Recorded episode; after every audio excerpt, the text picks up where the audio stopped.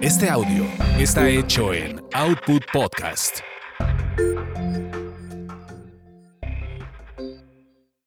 Es lo que hay. Evoluciona. Evoluciona. Y surge Siempre hay más.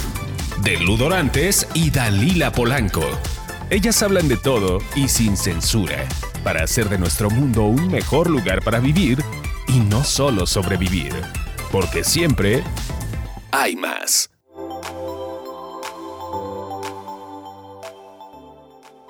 ¿Cómo están? Estamos una vez más en Siempre hay más. Y en esta ocasión, Dalila Polanco no va a poder acompañarnos, desgraciadamente, por pues exceso de agenda ocupada. Pero bueno, no queremos dejar de seguir dando estos contenidos con estas, estas pláticas tan, la verdad, tan enrique- enri- enriquecedoras eh, que hemos tratado de tener y llevar a sus casas para que pues tengan una mejor vida.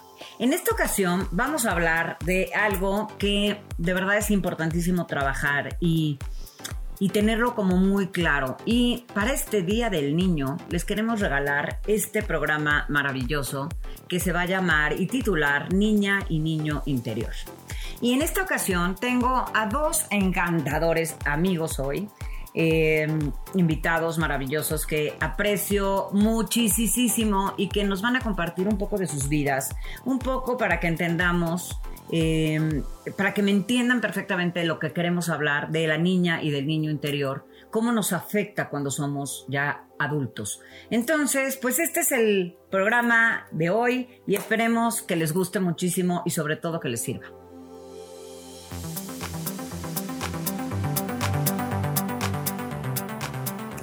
Pues como les prometí, tengo a estas dos maravillosas personas que me van a acompañar a hacer este programa que de verdad no saben cómo les va a gustar, les va a divertir, pero sobre todo les va a informar.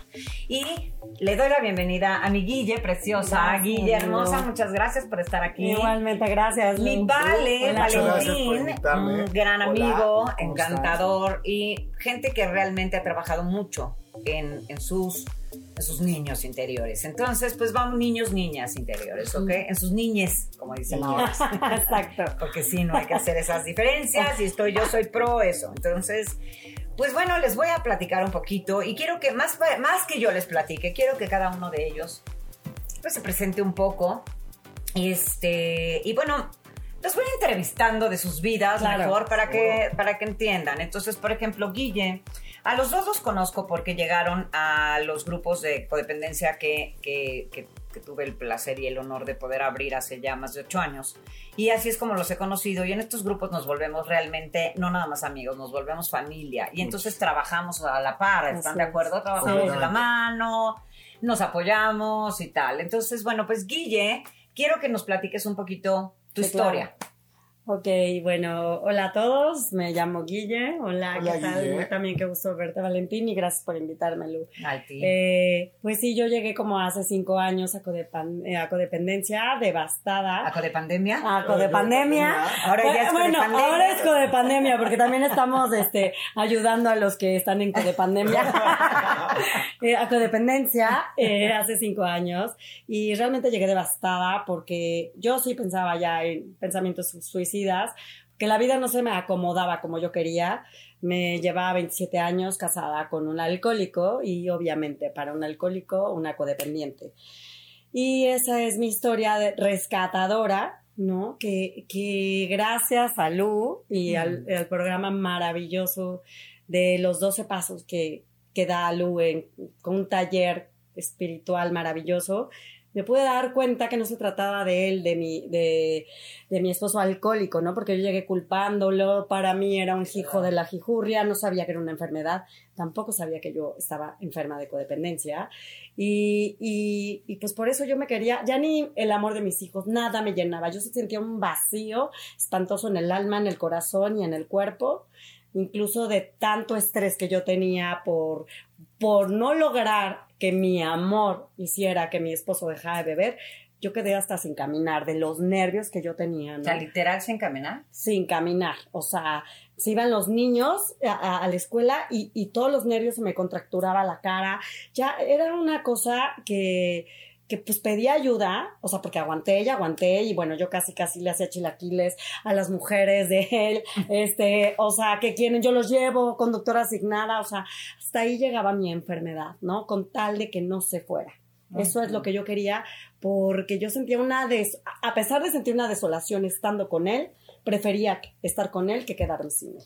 ¿no? Entonces, bueno, fue así como yo llegué a codependencia.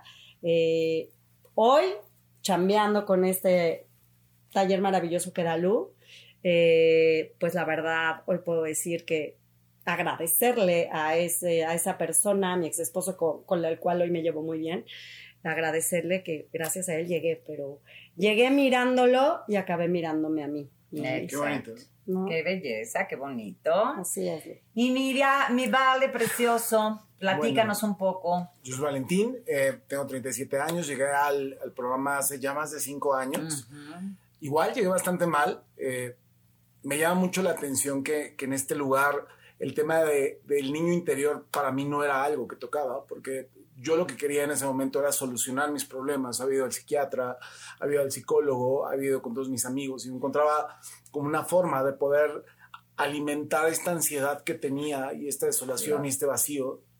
Llego al taller contigo, iniciamos un programa, este programa espiritual de los 12 pasos, y al día de hoy te puedo decir que eh, he superado mis adicciones, soy una persona eh, que, que, tiene este, este tema y más que nada estoy muy feliz conmigo, estoy muy en paz con mi niño interior, estoy felizmente casado, ¿no? Este es el resultado del programa de haber estado trabajando de forma consciente e inconsciente en esto. Hoy te puedo decir que conozco a mi niño interior, que sé qué es lo que está pasando, tengo la oportunidad de tocarlo, ¿no? De sentirlo y de estar pendiente de cuáles son los requerimientos, porque al final este niño en mí vive, ¿sabes? Este niño va teniendo ciertos miedos, ¿no? De los cuales yo hoy como responsable adulto de este tema, lo puedo tomar de la mano y puedo entender cuál es esto, ¿no? Claro. Pero antes, antes de este niño, antes de descubrir este niño, eh, tú platícanos realmente qué fue lo que te llevó al grupo de CODE. ¿Fue una relación tóxica, así como Guille, que nos tóxica, ahorita? ¿Esta relación tóxica con una novia? Con, la mamá de mis hijos. Eh, es decir, los, los dos puntos en los cuales yo llego son dos relaciones. La mamá de mis hijos eh, hoy día tenemos una relación sana, pero de alguna forma tuvimos una relación en la cual había esta forma de violencia en codependencia, ¿sabes? El controlar y el ser controlado, el no ser feliz, el no permitirnos. Entonces, el proceso en, el cual yo llego ahí es a través de una relación, la cual en ese momento yo creía que era una relación súper valiosa, que hoy me doy cuenta que el valor que tuvo en mi vida fue traerme a este lugar. Como tú lo decías, agradezco esta parte y creo que es algo súper fuerte para todos. Agradecer a quien estuvo antes por las cosas que nos entregaron, ¿sabes? Porque al final con esta experiencia pudimos tomar acción, pudimos tomar un rumbo para sanarnos. Entonces, después de una relación de nueve meses, aparentemente vino un quiebre y en este quiebre es como el área de oportunidad en la cual yo me encuentro en un vacío espiritual, en un vacío emocional, en un vacío de ser. Honestamente yo llegué a, taller en una forma en la que no me reconozco hoy físicamente. Si yo vuelto a ver fotografías de ese momento, hay un antes y hay un después, ¿sabes? Entonces, hoy día tengo afortunadamente la bendición de tener una familia sana, una familia unida, de tener un matrimonio súper lindo, de tener un tema de confianza, ¿sabes? Más que mi pareja en mí mismo. Exacto. En caminar juntos, en escuchar cuáles son las cosas que podemos negociar, cuáles son las cosas en las que hay un límite y aprender, ¿no? A generar acuerdos. Ha sido algo muy lindo, Ay, qué maravilla. Pues de verdad ustedes no tienen idea, o sea, a mí me raya oír a, estas dos personas maravillosas hablar de estas recuperaciones que han tenido y que es a donde vamos a ir justamente. Y el por qué, y, me pareció súper importante invitar a un hombre y a una mujer. Porque si hubiéramos hecho de solo de un hombre o solo de una mujer, y aquí lo que yo quiero llegar es a tu niña o tu niño interior, porque para que hoy podamos entender la parte de, cada, de cada género, digamos, ¿no? Entonces, bueno, aquí Vale nos platica de haber tenido una relación con una persona que fue la mamá de tus hijos. ¿Duraste cuánto tiempo ahí? Eh, siete, ocho años aproximadamente. Siete, ocho años. ¿Y tus niñitos tenían cuántos años cuando tenían, eh, tenían tres y casi cinco años, ¿no? Cuando, cuando se tomó la decisión de salir de, casa, ¿no? Que hoy te puedo decir que, que era uno de los factores que yo utilizaba como muletilla para, para poder soportar o seguir creciendo la enfermedad, ¿sabes? Era como, como poderlo manejar y creo que todos de pronto nos sentimos en este lugar en el no me quiero separar por mis hijos, ¿sabes? Claro. Cuando realmente te haces cargo de esta conciencia, te das cuenta que no te quieres separar por tu miedo a experimentar esta situación posterior, ¿sabes? Y esa relación súper tóxica. Completamente tóxica. Ok, y de ahí sales y nos platicas de esta nueva relación. Sí, claro. Que la que dices que duraste nueve meses. Nueve meses aproximadamente. sí. También devastadora. Devastadora, ¿sabes? Que es cuando yo te conozco. Exactamente, ¿no? A través de este quiebre, yo llego al taller y llevo desolado y llevo después de, de haber ido con un psiquiatra, de estar ingiriendo medicamentos, de estar en una, en una situación en la que yo me sentía... Sí, ¿cómo era esa relación? Terrible. ¿Cómo era? Mira, era una relación... ¿qué es eso de que te hace llegar a estar devastado y tal? que ¿Cómo era esa relación? Es una buena pregunta, ¿sabes? Y, y hoy como tocar esto me hace recordar estas partes. Mi codependencia actuaba en el tema de aceptar todo lo que sucedía, ¿sabes? Voy a dar un ejemplo súper eh, sencillo. ¿Qué quieres cenar? ¿Sushi o tacos? ¿No? Yo quería cenar sushi, tal vez. Y con la finalidad de no abrir una puerta para poder tener un conflicto o un desacuerdo en el cual yo tuviera que manifestar lo que yo quería o lo que yo necesitaba, todo el tiempo decía que sí, ¿sabes?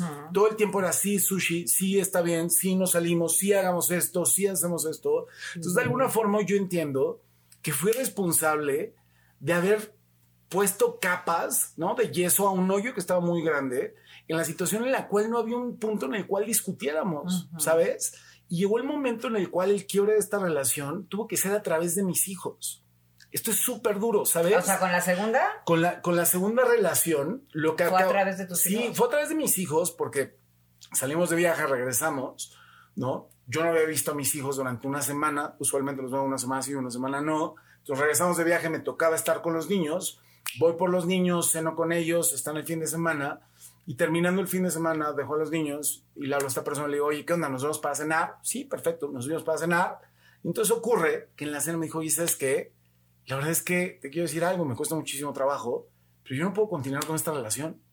Yo sé, ¿cómo? O sea, acabamos de regresar de viaje, estamos súper bien, ¿no? Cada que salimos las cosas están bien. Y de alguna forma en ese momento, ¿no? Yo decía, qué poca que tenga como, como tan poco tacto para hacer las cosas. Hoy lo entiendo, que al final yo fui cómplice de esta historia, ¿sabes? De llevarla a este lugar en el cual no hubo un momento más en el que pudiéramos discutir hacia dónde iba la relación. Pero ella, o sea, que ella no podía seguir en esa relación por el tema de tus hijos. Por el tema de mis hijos. O sea, sí me decía, es que, que ¿sabes tus hijos y hay que hueva, Sí, exactamente, tú eres papá, ¿no? Tú eres me mí. Sí, exactamente, me queda claro. tu historia de la mía. no, y yo creo que incluso muchos nos, nos identificamos con esto, ¿sabes? Y de alguna forma yo, yo lo que pensaba en ese momento era, me estás pidiendo algo que, que yo no puedo hacer, ¿sabes? O sea, puedo dejar de tomar, puedo dejar de, de, comer de forma no sana, puedo bajar de peso, puedo hacer ejercicio, pero no puedo dejar de ser papá, ¿sabes? Y entonces el conflicto que en ese momento vivía yo, que la parte más valiosa de mi vida, que son mis hijos, estaban enfrentándose a la parte que yo creía en ese momento que era más valiosa, que era una pareja, ¿no? Que honestamente hoy me doy cuenta que no lo era. Era un, choque de dos emociones muy complicadas y un momento, Lu, en el que yo me sentía incluso enojado con esta situación, ¿sabes? Y me sentía enojado con mis hijos. Porque estaban, porque estaban, corriendo, ¿no? Entonces imagínate el conflicto de, de, lo que venía ocurriendo. Ahora, ahorita dices, puedo dejar de comer, puedo dejar de tomar, puedo comer, dejar, puedo dejar de comer sanamente, digo, insanamente. Justo cuéntanos de eso. También platicabas que tuviste, llegaste a tener un peso importante. Sí, sí, usualmente, bueno, yo toda la vida fui gordito. Eh, yo llegué a pesar 148 kilos. Era talla 48 de cintura. No, hoy entiendo a través de, de, esta situación que tiene mucho que ver con las huellas de abandono, ¿no? Con mi niño en la parte de tratar de retener, en la parte de tratar de mantener y no perder las cosas. Eh, eh, fue, fue un tema muy complicado. Esto todavía ocurrió con la mamá de mis hijos, en, en la cual yo empecé un proceso eh, de manera saludable para empezar a bajar de peso y al principio con la mamá de mis hijos era como, sí, súper, vas maravilloso, aquí está la dieta. Pero cuando vio que estaba ocurriendo y que era en serio y que iba encarrilado, empezó a haber un boicot, ¿sabes? Era como, oye, eh, me toca de cenar eh, dos quesadillas de queso en panela, ¿no? Y, era como, pues solamente hay de cenar este, tacos, ¿no? Tacos de guisado. Charrón de Sí, exacto, sí, exacto, ¿no? Y entonces era como, oye, no puedo, es que en la dieta no está, pues entonces cena lo que quieras. Sí, claro. ¿No? Entonces aquí vino una decisión en la cual yo, yo, yo estaba en la encrucijada de decir, ¿qué hago? ¿Voy por lo que quiero? ¿No? Claro. Y lo que quiero en este momento es verme de una forma saludable o boicoteo. Y entonces, en el momento de tener esta constancia, también se abrió un proceso en el cual hubo muchos choques, ¿no? Porque empezaron a detonar probablemente inseguridades del otro lado, las cuales ya no resultaron ser cómodas y entonces conectaron con el tema de la codependencia y empezaron a generar un roce mucho mayor. Claro, claro. Sí. Así como tú, Guille, em, el tema de estar en esta relación de, tu esposo. ¿Duraste cuántos? ¿Dijiste 17 o 27? Duré 20 de casada y 7 novios, único novio. Entonces, único novio, además. Único novio. sí, con una, una virgencilla. Ya, exacto, lo conocí, el amor de mi vida, con él me casé. Y, y, resulta alcohólico desde antes de ser novios. Desde antes de novios ya lo rescataba, ya este, salíamos de antro y pues yo lo cuidaba y pues imagínate la manera de la enfermedad de de casarte así, ¿no? Todavía el día de la boda es de por favor no te pongas hasta el moco. O sea, yo me acuerdo que mi prima canceló la boda porque no le pareció algo y yo decía, ¡Ah! vas a cancelar la boda casi casi porque te dijo rojo y yo, bueno, dentro de mí decía, es que no y qué miedo, pero lo voy a cambiar, pero no, pero y me casé, ¿no? Entonces eso Te casaste sabiendo, o sea, diciéndole, él no te vayas a poner hasta el huevo, te lo ruego, bueno, no te vayas a caer, güey. Peor. A ver, me decían, eso quiero que me Peor, me decían este, mis zapatos, no te puedes casar hasta que él se reciba. Le hice la tesis. Le hice la... No te puedes casar hasta que pague el tonder. Le pagué el tonder. Pero, o sea, ¿no? Ya casados era de para que no te sientas mal, te doy una tarjeta de crédito para que vean que tú firmas. O sea... Pero tus papás no sabían, obviamente. No, yo, o sea, lo más fuerte de esto es vivir una doble vida. Por un lado, decirle a mis papás, ustedes están equivocados. Yo me acuerdo bailando el vals, el, el, el vals, ¿eh? No, no. como todos somos enanitos, parecíamos que nos salimos monitos del pastel, nos salimos ahí, era de, hey, niños de la primera comunión, no, me estoy casando, ¿no? Pero bueno, eso es un chiste local. Pero volviendo a esto, este, mi papá bailando me decía, vas a romper la moda. O sea, ya casada. En el, baile de papá. En, mi el baile de que baile, te vas a romper, que Dios te bendiga. Entonces, o sea, tú, eran los comentarios de tu papá en el, así es, en el vals. Así es. Entonces, yo era de claro que no, mi amor, o sea, yo vivía una fantasía que mi amor lo iba a cambiar y luego después que con hijos iba a cambiar. Y, eso, y eso, es muy importante. Ese punto quiero que me lo digas, me lo desmenuces. Cuando tú ya veías, ok, te casas, ya este, en el vals, eh, si va a cambiar por el amor que tengo, que nos tenemos, o que yo le, deo, le doy. ¿Empieza tu matrimonio y siempre mal, antes de hijos? No, o sea, había... Porque es importante que la gente lo sepa. Te voy a decir, que hay partes buenas en el sentido de que cuando yo, o sea, yo llegué a codependencia si sabía quién era. Pero espérame, o sea, a la hora de que tú dices, hay partes buenas, o sea, era, nos partes muy bien, pero eh, ¿Qué tantas partes malas habían? No, muchas, pero nos llevábamos bien, te voy a decir por qué, porque yo dejaba de ser yo misma y yo bebía para llevarnos súper bien. Entonces todo el mundo decía, wow, qué pareja, pero era el tapar, ¿no? Para mis papás que nos llevábamos bien, que eso era lo más fuerte, yo acabé sin tiroides, sin matriz, o sea, tragándome todo como hablaba acá, ¿no? Anémica, o sea, yo casi me muero dos veces, o sea, una cosa terrible por tragarme todo, fingir y decir, estamos súper bien, incluso entrarle al alcohol como con él para, para verlo como un dios y para que no se fuera y, y, trasnochar. Yo no digo que al principio no me encantaba el, relajo, sin embargo, este, hoy que, que cuando llegué a codependencia dije, ¿quién soy? Soy gato, perro, niño, niña, me gusta salir, me gusta el deporte, no sé quién era, porque dependiendo, no tengo tantas parejas, dependiendo era de quién quieres que sea y, así soy. Entonces apenas empiezo a saber quién soy y, pues no, no me ya gusta. Ya te me adelantaste. Ah, disculpa. te nacen los chamacos. Me nacen los chamacos, yo dije va a cambiar eh, y todo sigue peor. Peor. Peor porque pues su compañera de fiesta ya no estaba, yo con los chamacos, y ahí empecé yo a resentirme muchísimo. Sin saberlo. Entonces me iba tragando el odio, ¿no? Porque no, no se lo decía con tal de que no se fuera. Ok, y también en algún momento como vale, ¿te pasó que te empezaste a enojar con tus hijos?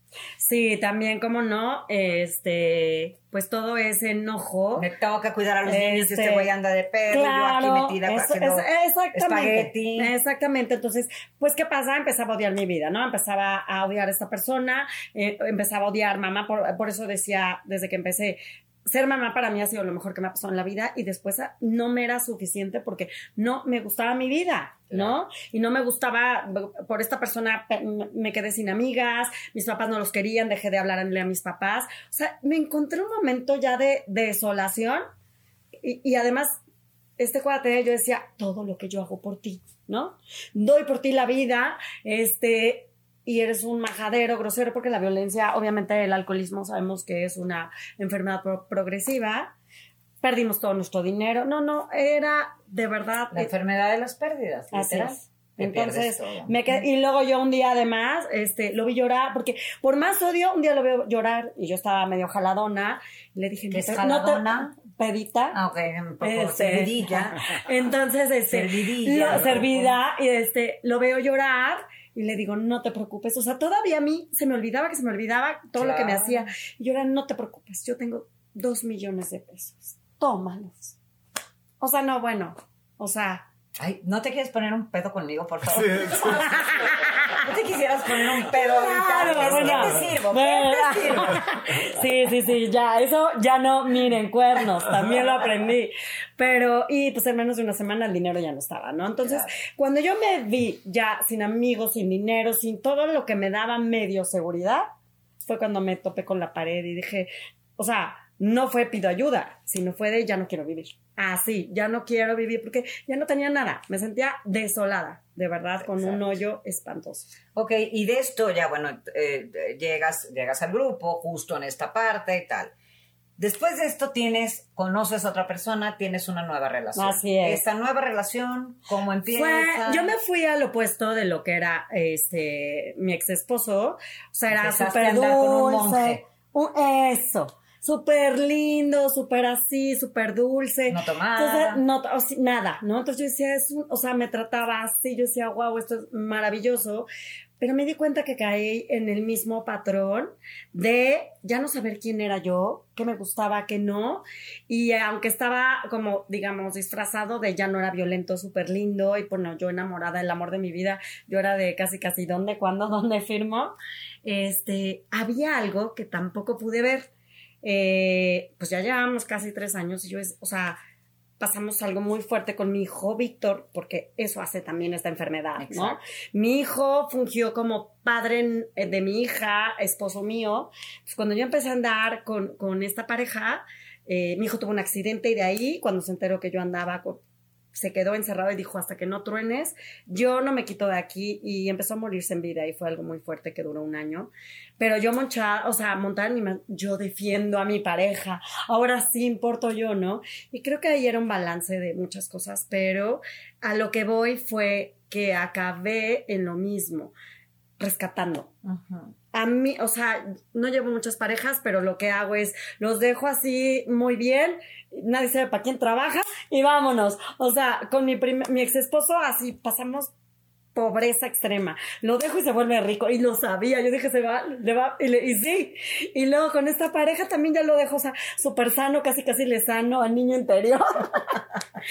y bueno, pues ya me voy, bye. Híjole. Entonces digo, hoy me puedo reír, pero ha sido muy fuerte estas pérdidas y verme como en esta parte de de que no quiero ya nunca más ser terapeuta, ni nana, ni cuidadora de nadie, ni, de parejas tampoco, menos. Aquí es bien importante que sepan que, que, es un punto importante. Esta parte que, que ahorita nos platica Guille, de esta nueva relación que tienes, justamente cuando mi Guille se desapega del programa. Sí, porque eso nos pasa cuando estamos empezando a ponernos bien pues como la enfermedad es esto, ¿no? Es. como es puro egocentrismo, como en todas las adicciones. Entonces, es, no me doy cuenta, que se me olvida que se me olvida que soy enfermo. Entonces, Este, y se ve muy fuerte decir enfermo, pero finalmente es una enfermedad. O sea, o sea, hay que ponerle el nombre porque es una enfermedad, porque no es algo que elegimos. Yo no elijo ser una codependiente, o no elijo ser una alcohólica, o una jugadora, o saludópata, o whatever, o comedora compulsiva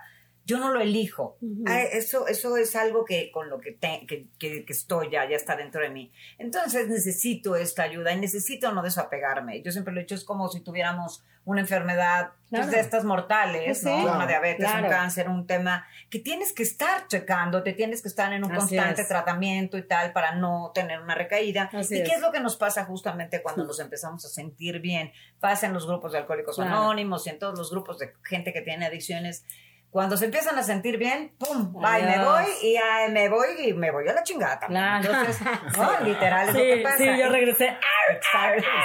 Hola. Y regresa, gracias a Dios regresa. La verdad, hay mucha gente que no tiene la oportunidad y ya no regresa, pero porque ya se murió, porque whatever, o quién sabe dónde está. Perdón, ¿y sabes cuál es la maravilla? Que de todos modos no, no empieza uno desde el mismo lugar. A pesar de que regresé, mi recuperación y tocar mi huella de abandono, porque eso es lo que sentía, ese socavón y esa desolación, era más rápido porque luego, luego entró el programa, ¿no? Y esa conexión solo por regresar. Y lo más importante fue que en este caminar de, de ya no fue de me tiro en una cama y me, no, porque yo tuve una depresión mortal. Fue, ¿qué hago con esto? Y no hay como el servicio, ¿no? Y empecé aquí a regresar, a tener ahijadas, a estar más en grupo, este, y, y creé una fundación, y creé una fundación, y pues estoy estudiando una maestría de psicoterapeuta, y bueno, la verdad es que hoy estoy, gracias a este programa y gracias a tocar, que ha sido muy fuerte, porque yo he tenido eh, huella de abandono, yo tuve también un abuso, hoy, hoy sí lo puedo decir, un abuso sexual, que trabajarlo y revivirlo fue fuertísimo, pero fue lo que me, después de, de, de traspasarlo, porque sí lo reviví en un consultorio como si en ese momento hubiera sido abusada, este, pero fue una manera de poder conectar con mi niña porque yo la despreciaba.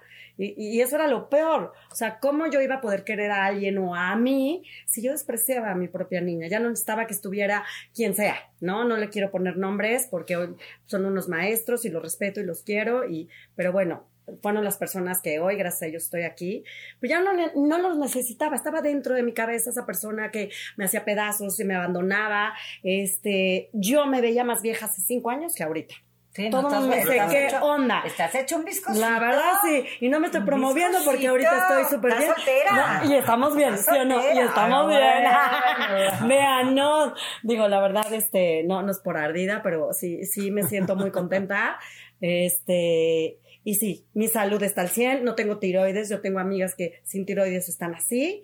La verdad es que yo no sabía que me gustaba hacer ejercicio. Es que hoy sé quién soy. Exactamente. Y esto, ahorita dijiste temas muy importantes y es a lo que vamos para hablar de esta niña o de este niño interior, que es el punto importante de esta plática. Justamente ahorita lo que dice Guille y, y que fue muy importante, hablamos de abandono. ¿Qué pasa? Yo les voy a platicar rápidamente lo que es un niño interior abandonado, que, que todos los seres humanos, hasta donde yo conozco, todos somos abandonados y nuestro primer abandono es cuando nacemos. Todos estamos, cuando estamos en la panza de nuestras mamás, ahí es donde empezamos a crearnos y entonces estamos en un universo perfecto. Un lugar donde no tengo ni hambre, ni sueño, ni frío, ni calor, ni absolutamente nada, la necesidad de absolutamente nada, porque estoy todo está en su lugar, todo, todo se me proveen todas las necesidades vitales que, que, tengo para que, que necesito para crecer y para nacer. Pero bueno, nosotros estamos ahí en ese mundo perfecto y cuando nacemos es nuestro primer abandono. Me sacan de ese lugar y, güey, ¿y ahora qué onda? Porque ahora tengo frío, tengo hambre, me ensucio, entonces, y empieza, y nacemos dependientes, ¿ok? Entonces, nacemos dependientes 100% de una persona que nos cuide, que, y es importantísimo, dependientes desde el amor.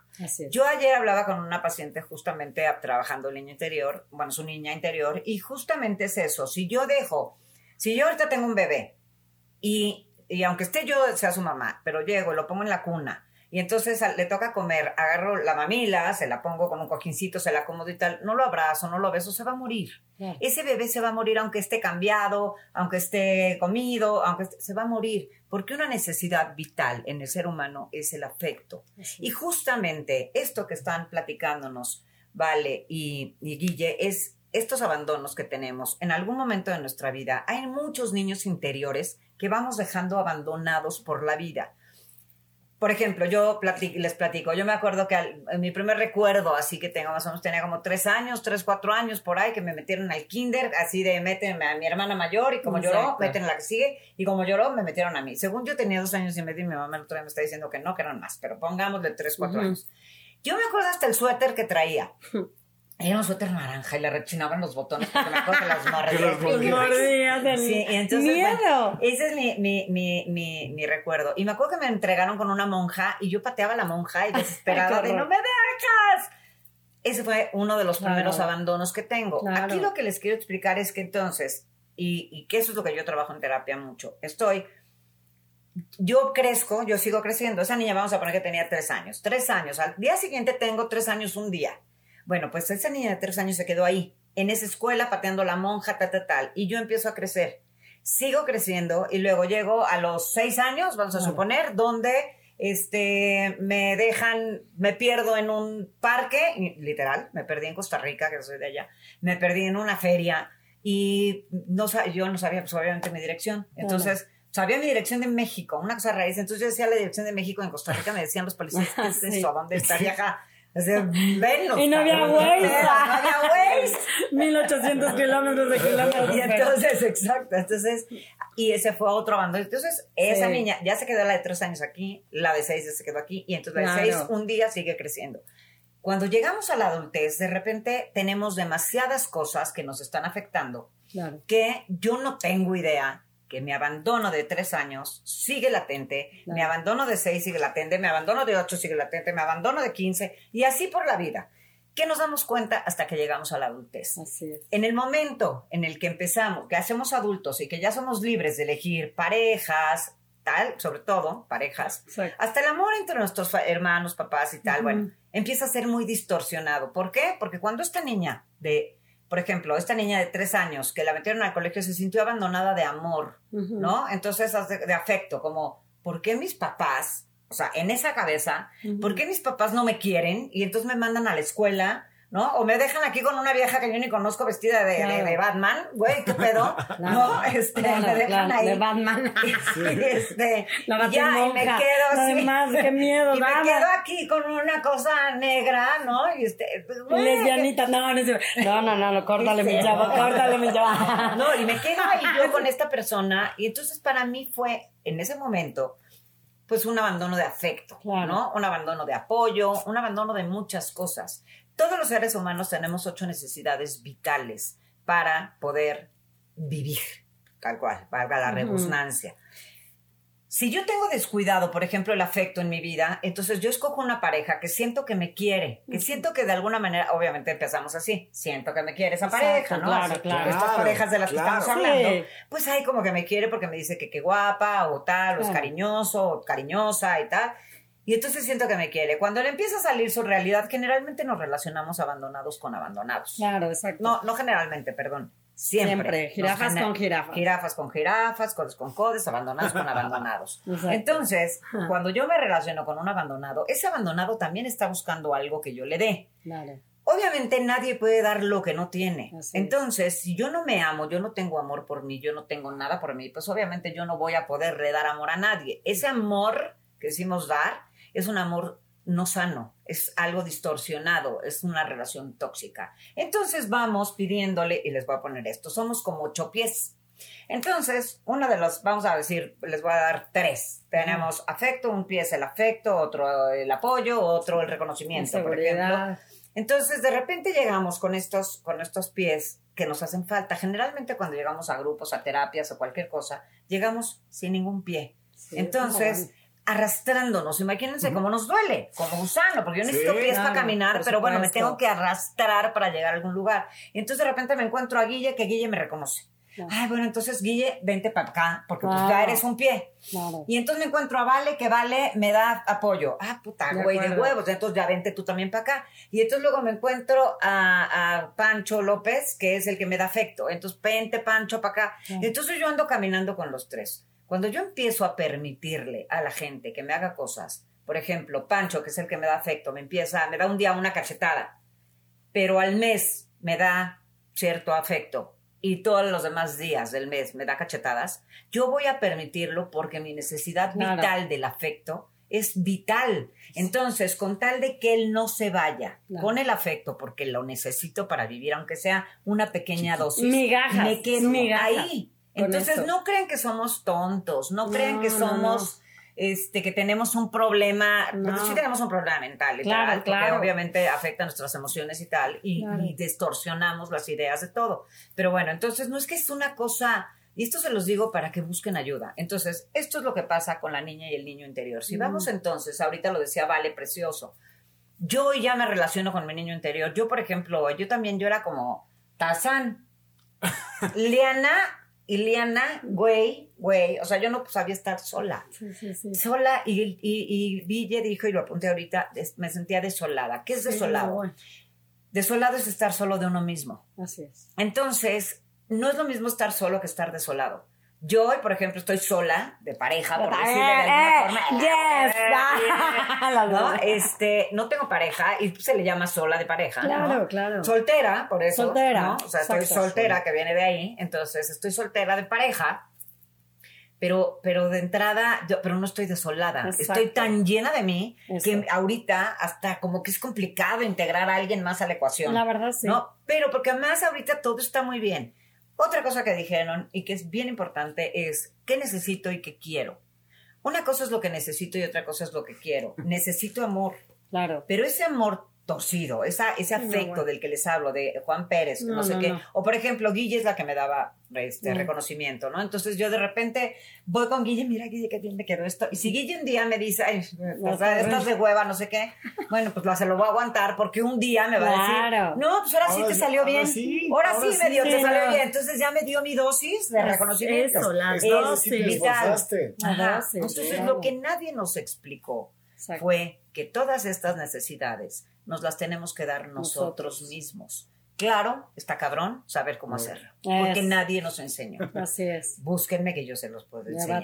Yo les puedo enseñar cómo hacerlo. Este, pero bueno, tenemos que empezar a, a buscar en cada relación que tengamos qué es lo que nos está faltando, qué es lo que quiero de la otra persona. Si yo quiero que la otra persona me quiera, que me apoye, que me... Eso es justamente lo que te falta de ti es lo que vas a tener que empezar a trabajar en ti. ¿Y a quién le está faltando? No a ti adulto, a esa niña o a ese niño interior. Lo que decías, vale, de que cuando empezaste a comer y todo eso, y que decías, bueno, es que aquí como que tengo todo lo mío, era tu niño. De güey, me sentí abandonado en algún momento de tu vida. Tú dime un ejemplo de algún momento de tu vida de chiquito que te acuerdes que te abandonaron. O sea, no adrede, obviamente nadie nos abandona. Muchísimo con, con, las dos partes, con la parte de eh, del supermercado, creo que a todos nos tocó, pero este instante de, de, no saber dónde está mamá, ¿sabes? Ah, exacto. Y, y de sentir esta voz, ¿sabes? Es, es emocionalmente algo que, que, hoy puedo percibir. Lo de la escuela creo que a todos nos pasó. Yo, yo lo que tengo más fresco es, yo empecé a vivir solo a los 16 años, 17 años. Y en ese momento fue por, y a través de que mi mamá se fue a vivir a Estados Unidos, eh, y de manera consciente elegí quedarme.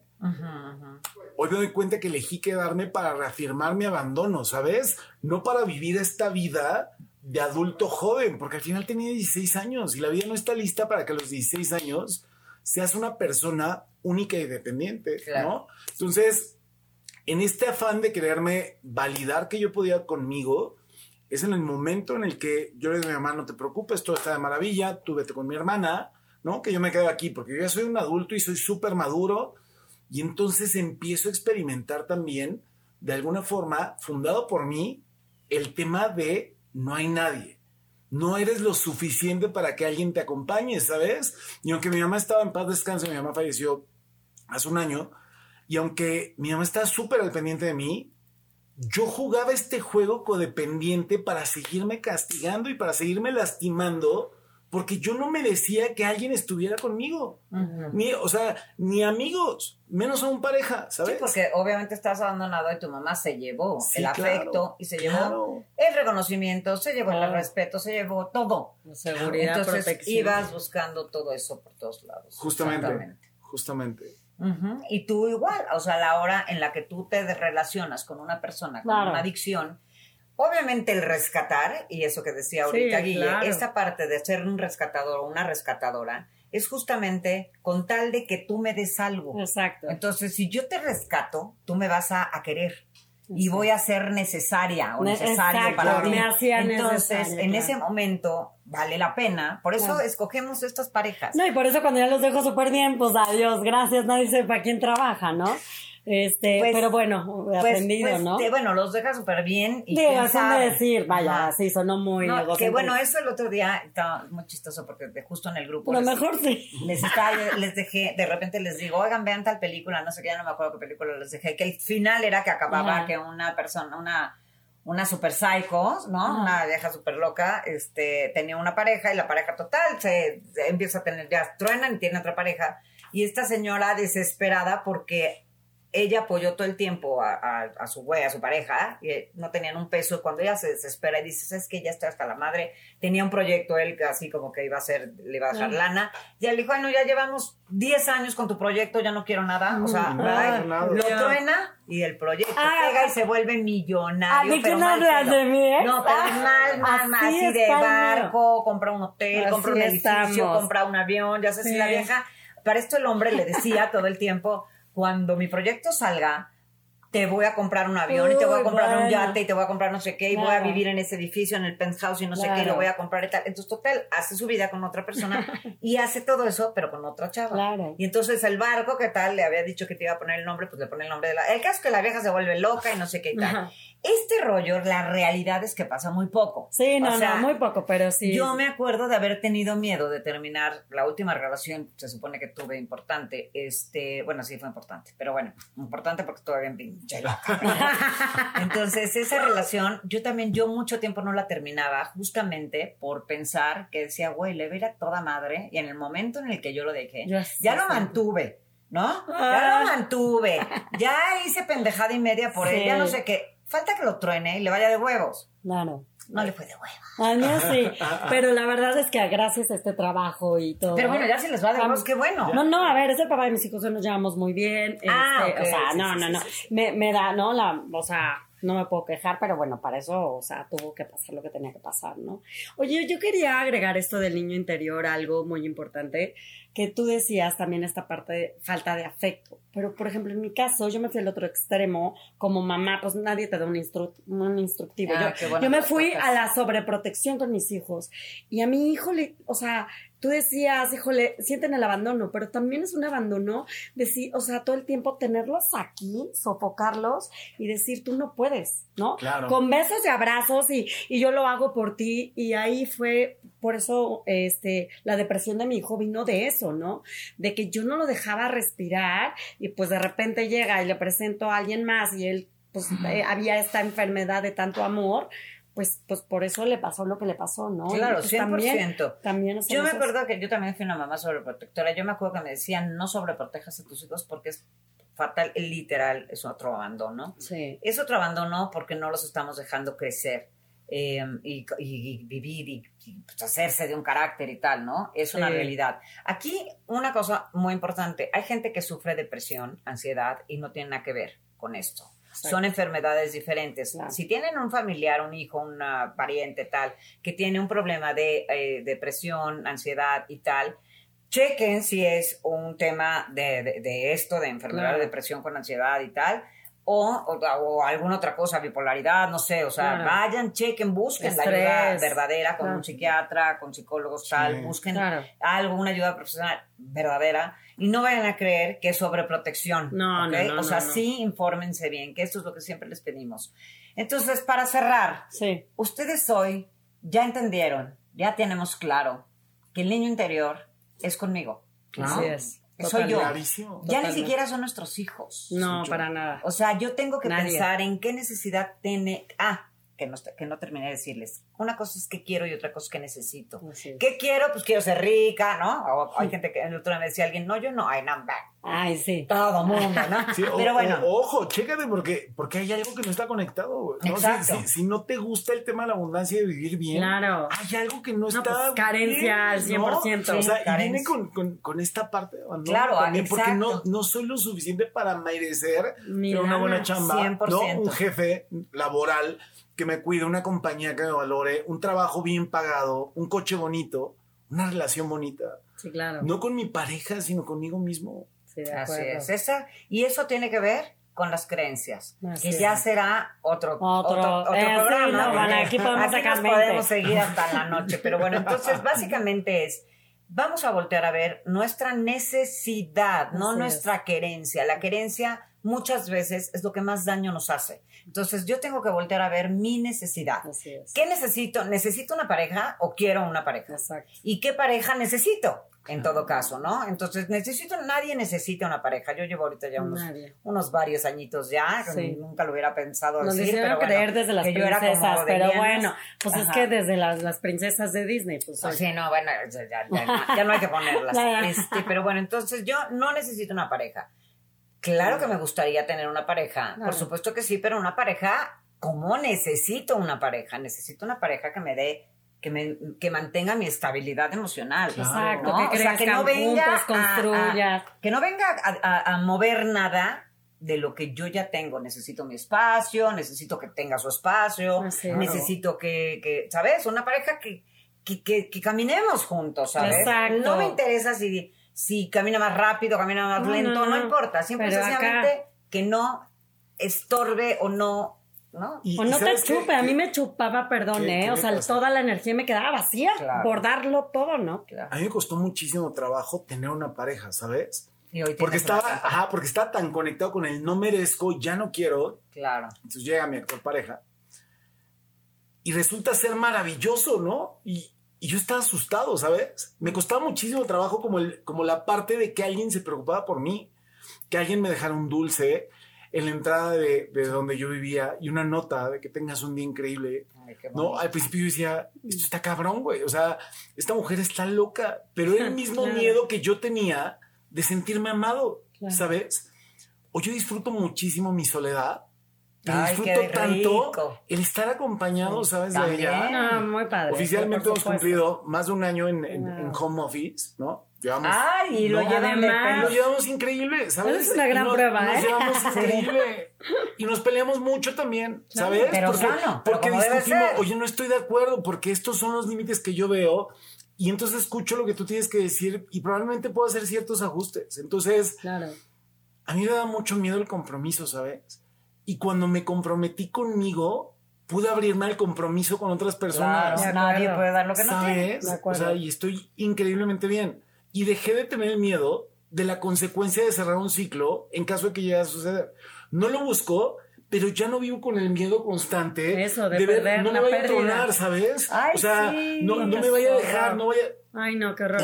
Ni disfrutas el presente. Eso que acabas de decir es muchísimo de este niño interior.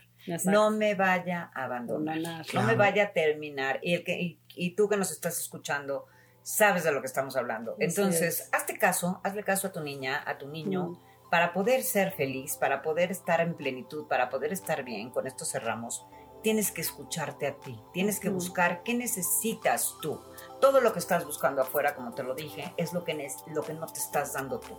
Entonces empieza a buscar, empieza a quererte, abrázate, date afecto. ¿Cómo te vas a dar afecto? Desde que te despiertes en la mañana, vete en un espejo y di, güey, qué hermosa eres. Estás preciosa, como se lo dirías a una niña o a un niño, que yo en este momento tomo a esta niña o este niño que eres tú, chiquito, de la edad que tú quieras, y te lo entrego para que lo cuides y lo salves de ese abandono. ¿Cómo vas a tratar a partir de hoy a esa niña o a ese niño que te estoy entregando, que eres tú mismo el chiquito, que está abandonado, se siente triste, está sucio, eh, pues, abandonado? Eh, ¿Cómo lo vas a tratar? Cada mañana, ¿qué crees que necesita escuchar y sentir? Entonces, te levantas y todos los días te amo, estás hermoso, ya estás ya estoy aquí, yo te voy a cuidar, ya no te voy a abandonar. Y le dices, ya crecimos y hoy soy un ser muy, muy productivo, soy una persona muy valiosa, así es que no te preocupes, ya estoy aquí para cuidarte. Abrázate todos los días, todas las noches, date todo el amor, apóyate a ti antes de hacer algo por alguien y ya una vez que te sobre mucho afecto, o sea, que ya te das todo el afecto y que si ya me digas, me sobra tantito, lo empiezas a dar, porque el si no, el que estás dando no es un amor sano. Pues muchísimas gracias, gracias mis niños preciosos. sí, somos, sí, feliz día del niño, feliz día del niño, feliz día del niño, feliz día de la niña feliz día y tengan una vida maravillosa. Y a, vivir como niños, también a sacar el niño Ay, claro, griten, bailen, este, canten, hagan todo lo que su niña y su niño les está pidiendo que hagan. Obviamente con responsabilidad. Sí, claro. ¿Eh? Cuídense mucho y muchísimas gracias por habernos acompañado una vez más en este programa, porque saben que niños siempre hay más. Gracias. Siempre hay más. Y muchísimas gracias a ustedes dos. Gracias. Mis niños adorados. Gracias. me encanta trabajar con ustedes. Sí, gracias por ayudarnos a sanar ese Ay, es, que sanamos todos al mismo tiempo. Gracias. Gracias. Nos vemos la próxima. Bye bye. Gracias, gracias.